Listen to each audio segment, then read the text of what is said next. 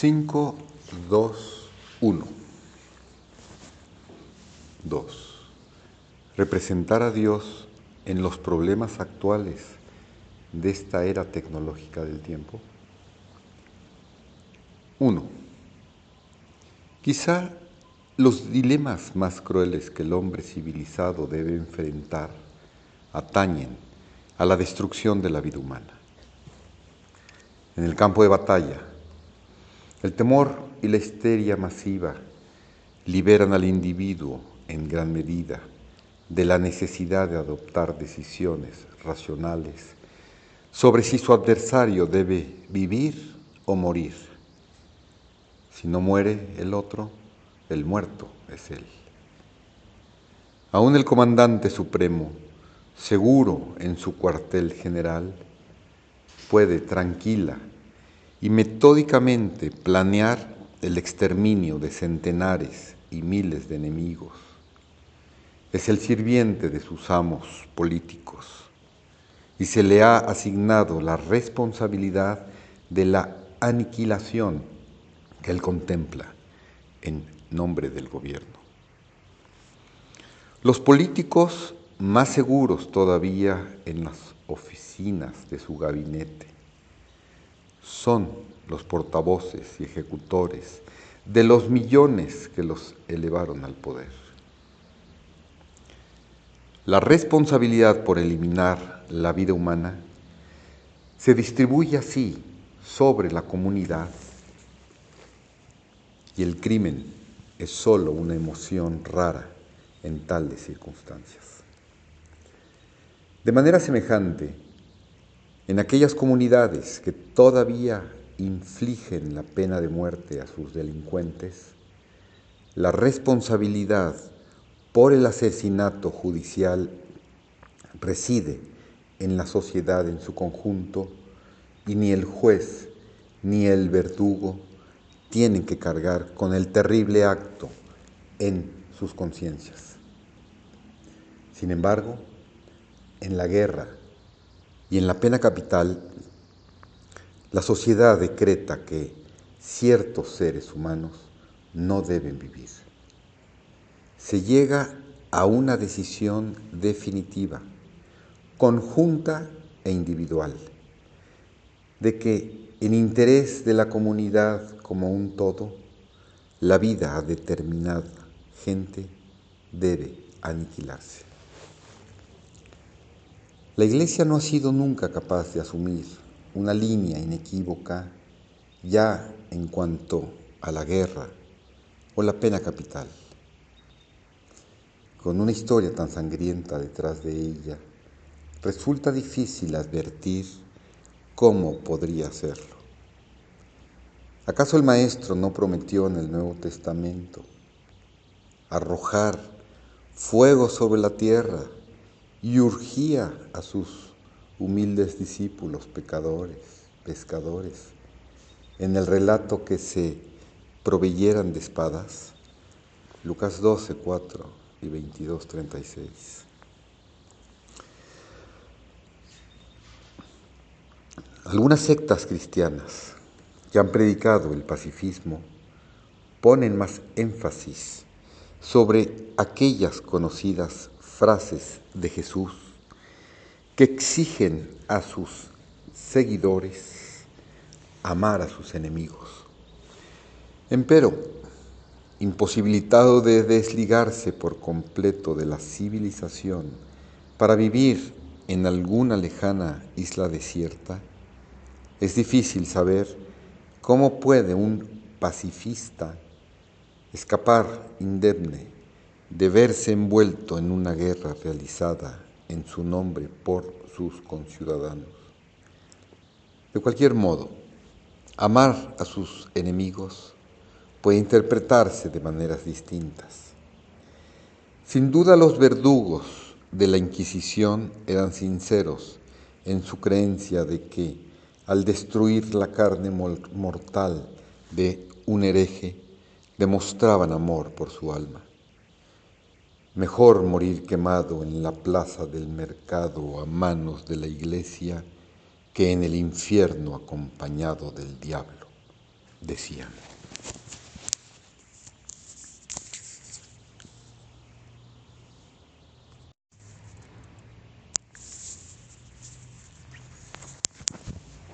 Dos.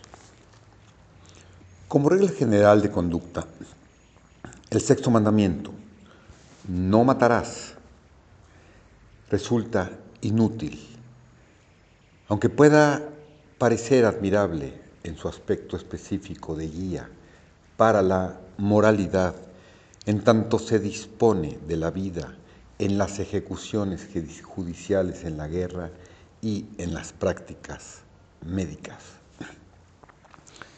Según la Biblia, Septuaginta, que fue el texto utilizado por las comunidades judías de todo el mundo antiguo, más allá de Judea y luego por la iglesia cristiana primitiva de habla y cultura griegas, señala que el sexto mandamiento es no matarás. En efecto, tal vez ha hecho más bien para oscurecer las consecuencias vitales planteadas por problemas de vida y muerte que la que ha valido como precepto general. Toda ley escrita, para ser usada como código de conducta, requiere la limitación y la relación a casos especiales. Simplemente mantener en alto el sexto mandamiento y agitarlo como prohibición divina de la guerra, del aborto, de la eutanasia o del suicidio o algo parecido, carece de sentido. Y esto de ninguna manera porque no todos sean católicos. Hoy tenemos que pensar en este problema cada vez con mayor urgencia y de algún modo considerar las consecuencias involucradas sin sentimiento alguno, puesto que el instinto más fuerte en la vida animal es la autopreservación. Y para muchos el temor más grande es el de la muerte. Es cierto que contemplar la destrucción a sangre fría de la vida de otra persona parece más allá de la capacidad de los seres humanos normales, irracionales, por más películas que veamos. Sin embargo, el problema hay que enfrentarlo y rápidamente, pues la humanidad está llegando con prisa a la etapa en que la muerte natural puede ser mantenida a distancia por medios científicos casi de manera indefinida.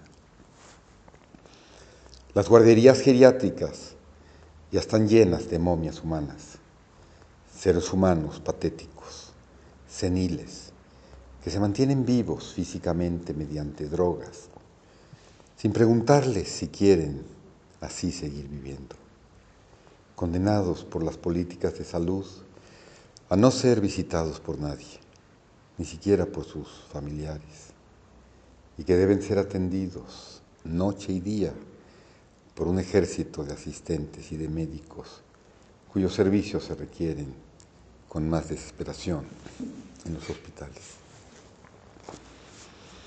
En el otro extremo de la escala de la vida nacen niños deformes, sin esperanza, en los aspectos físico y mental que hace algunos años habrían muerto dentro de escasos minutos y ahora se mantienen vivos, aún operados después de algunas horas del nacimiento. La ciencia médica nos da poder sobre la vida y la muerte. Lo que no nos da es el coraje moral para usar ese poder. En el pasado, el buen Dios llevaba a la pobre tía María a su regazo después de 70 años mediante un agudo ataque de neumonía. Además, en su sabiduría derrotaba los intentos de la partera y el médico, realizados para salvar al deformado feto. Llorábamos, pero teníamos que concordar a través de las lágrimas que esto sucedía sin duda como lo mejor. La tía María había vivido bien, aunque no dejaba a nadie para cuidar de su propiedad. Había permanecido sola desde la muerte del tío Juan.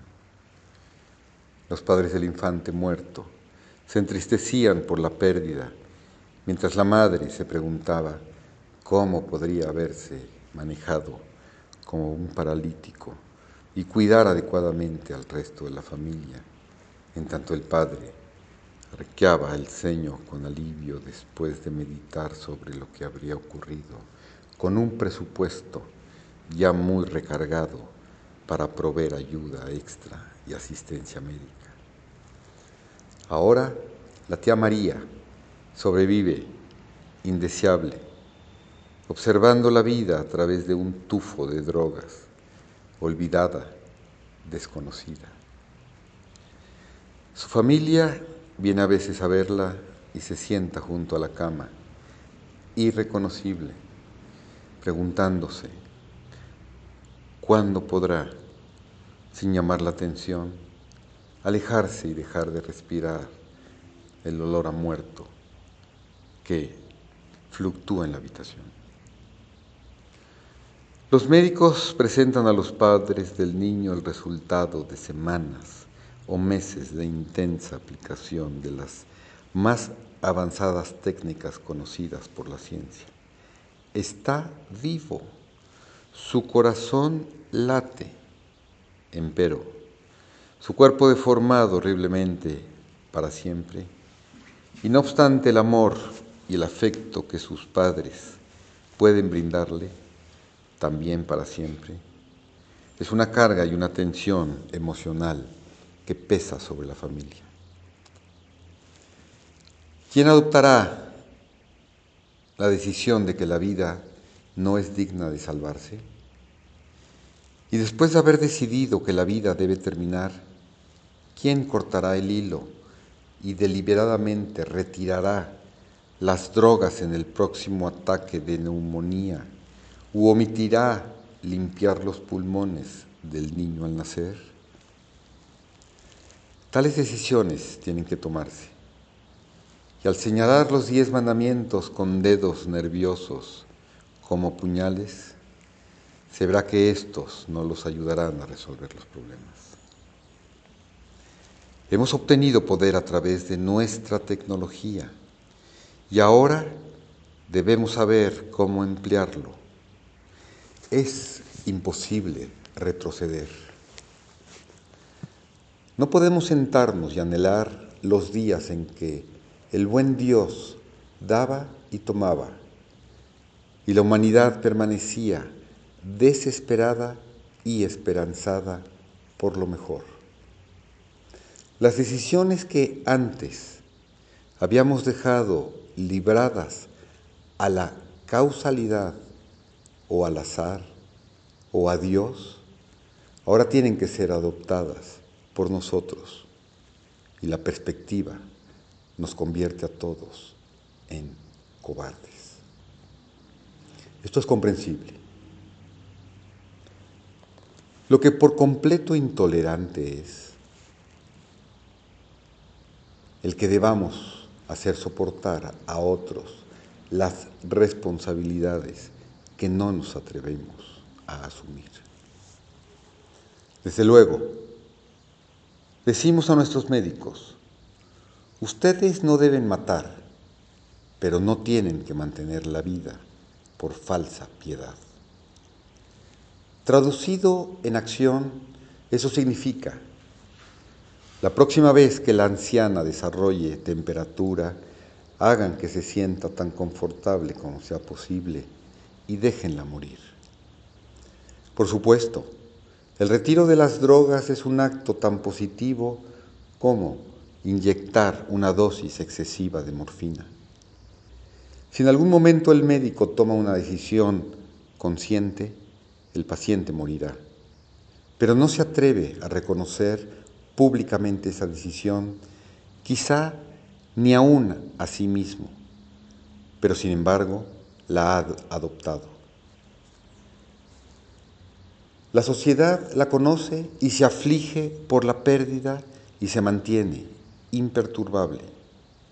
pero el asesinato se ha cometido en su nombre. Un niño talidomídico, la talidomidia, es un fármaco desarrollado por la compañía farmacéutica alemana Grünenthal GmbH y comercializado de 1957 a 1963 como sedante y como calmante de las náuseas durante los tres primeros meses de embarazo. Hiperémesis gravídica, causando miles de casos de malformación congénitas. Tres hermanos y yo nacimos sanos entre 1957 y 1960. Y le pregunté a mi madre si la había tomado. Me dijo que no, lo consideró apropiado y no la tomó. Supo de conocidas que sí la tomaron y sus hijos tuvieron consecuencias muy graves. Un niño talidomídico emerge de la matriz con espina bífida, carece de brazos o piernas, o está horriblemente deformado y se permite que se lo asfixie. El médico la partera que no han purificado sus pulmones podrían ser acusados de homicidio por omisión. Una enfermera católica romana presente en el parto, ofendida por la acción, se halla en condiciones de provocar molestias y las autoridades serían requeridas para iniciar el proceso correspondiente. ¿Se enorgullece la sociedad de su humanidad al confirmar el sexto mandamiento? Los padres aceptarán la carga de un paralítico perpetuo agotaría las energías de la madre y elevaría al extremo la tensión de los vínculos de la familia y se congratularían alborozados por este hecho. La sociedad concede a los padres el derecho de decidir el destino de su propia creación. Un padre que conoce las consecuencias de la deformación podría abogar ante el médico que se aniquilase al recién nacido, mas la decisión quedaría absolutamente en manos del médico, pues el peso de la ley caería sobre él si el caso se descubriese. La mayoría de los médicos se negarían a cumplir este requerimiento. Su tarea, dirían con razón, es salvar la vida, no destruirla. Y en efecto, su función no es decidir quién ha de vivir y quién ha de morir, al menos hasta que exista un claro mandato de la comunidad para hacerlo así. Por supuesto, en la práctica se toman esas decisiones a cada paso y siempre ha sucedido de este modo. En muchos casos de cáncer terminal debe ser muy dudoso saber si fue la enfermedad la que produjo la muerte real o las drogas que extirpan el dolor, las que son administradas en dosis siempre crecientes para que el paciente no sufra más de lo necesario. El médico comprende sin duda alguna que en tales casos deliberadamente está apresurando la muerte, cualquiera sea la explicación eufemística del proceso que describa a los parientes. Ahora bien, ¿quién cuestionaría los motivos o la moralidad de la acción? ¿Tiene la sociedad el derecho a pedirle a un médico que soporte la carga moral de terminar la vida? Casi hemos alcanzado el límite en que tendremos que decidir por nosotros mismos el poner fin a la vida cuando, cuando ésta ya no tiene sentido o impone un suplicio intolerable sobre otros. Y si es así, entonces el médico tiene derecho a exigir de la sociedad una guía clara e inequívoca. No podemos seguir eludiendo nuestras responsabilidades con el pretexto de la piedad o la ambigüedad y colocar al médico con la jeringa en lugar de Dios. Si reconocemos que la preparación del médico simplemente sirve para curar a los individuos de sus males mortales, entonces no podemos esperar de él que dé juicios morales. No debe ser consultado para decidir sobre cualquier problema, sino sobre cuestiones médicas. Es decir, no si una mujer debe soportar un aborto, o si los padres deben ser obligados a aceptar un hijo deforme, o qué hacer cuando se sienten incapaces de cuidar de manera adecuada, o si la tía María debe continuar indefinidamente su existencia de momia. En el presente corremos el peligro de reemplazar a nuestros médicos por nuestros sacerdotes, como si la ciencia se convirtiera en un confesionario. Muchos médicos, en general, resisten este proceso, no menos que la presión del tiempo en una práctica absorbente que no les permite, en efecto, escuchar el desahogo de una hora de infortunios y pecados personales para obtener una aspirina de absolución cuando la sala de espera está colmada de gente físicamente enferma. Pero hay otros en la profesión médica que no se niegan a vestir el manto del consejero espiritual para predicar su particular consigna de piedad moral.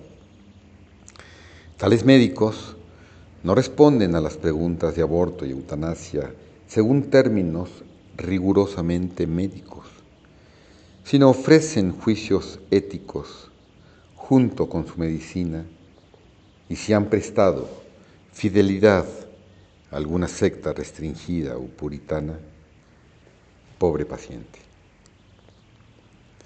Una sociedad tiene que llegar a enfrentarse con este problema de autoridad moral y decidir con justicia dónde residen las diversas responsabilidades.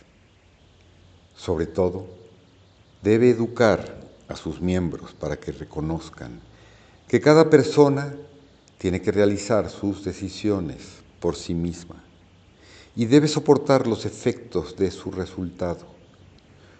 Todos necesitamos ayuda algunas más que otros. Pero el fin hacia el cual la sociedad se mueve es hacia la libertad del individuo para dirigir su propia vida. La educación debe estar relacionada con ese fin y uno de los aspectos alentadores del presente es la autoconfianza de tanta gente joven y la forma en que bajo la guía sabia e inspirada han de emprender proyectos exigentes en alto grado, dentro y fuera de la escuela, los que requieren en gran medida la iniciativa individual que mejore la calidad de vida de todos. Pero si esa es la meta para adiestrar a los jóvenes, debemos también reconocer que el papel del legislador moral tiene que disminuir. Ciertamente, cuando el bienestar de la comunidad está en peligro real, tiene que haber defensas. Los desheredados de la sociedad deben ser protegidos y respetados los derechos de los no privilegiados. Pero en cuanto respecta a la moral personal, ha de haber un lugar siempre decreciente para el control del Estado y una dependencia mayor del buen sentido del individuo, pues de otro modo no es posible ningún progreso moral y no llegaremos nunca a la madurez mental. De manera semejante, a menos que estemos dispuestos a permitir que los padres decidan por sí mismos qué clase de familia desean y las mujeres determinen si ellas han de quedar embarazadas y aceptar esta situación, la sociedad entonces tomará a su cargo no sólo los papeles del sacerdote y el médico, sino también del padre y del que gana el pan. En este caso, la influencia del Estado en las vidas personales y las decisiones de sus miembros debe aumentar antes que disminuir. En lugar de proporcionar solo el conocimiento y las facilidades para que la gente haga sus decisiones, para servir mejor los intereses de todos, el Estado reemplaza la responsabilidad de los padres y debe, en consecuencia, estar preparado para proveer las necesidades de la familia casi enteramente desde la cuna hasta la tumba. Este es en efecto el peligro real que en el presente se cierne sobre el estado del bienestar.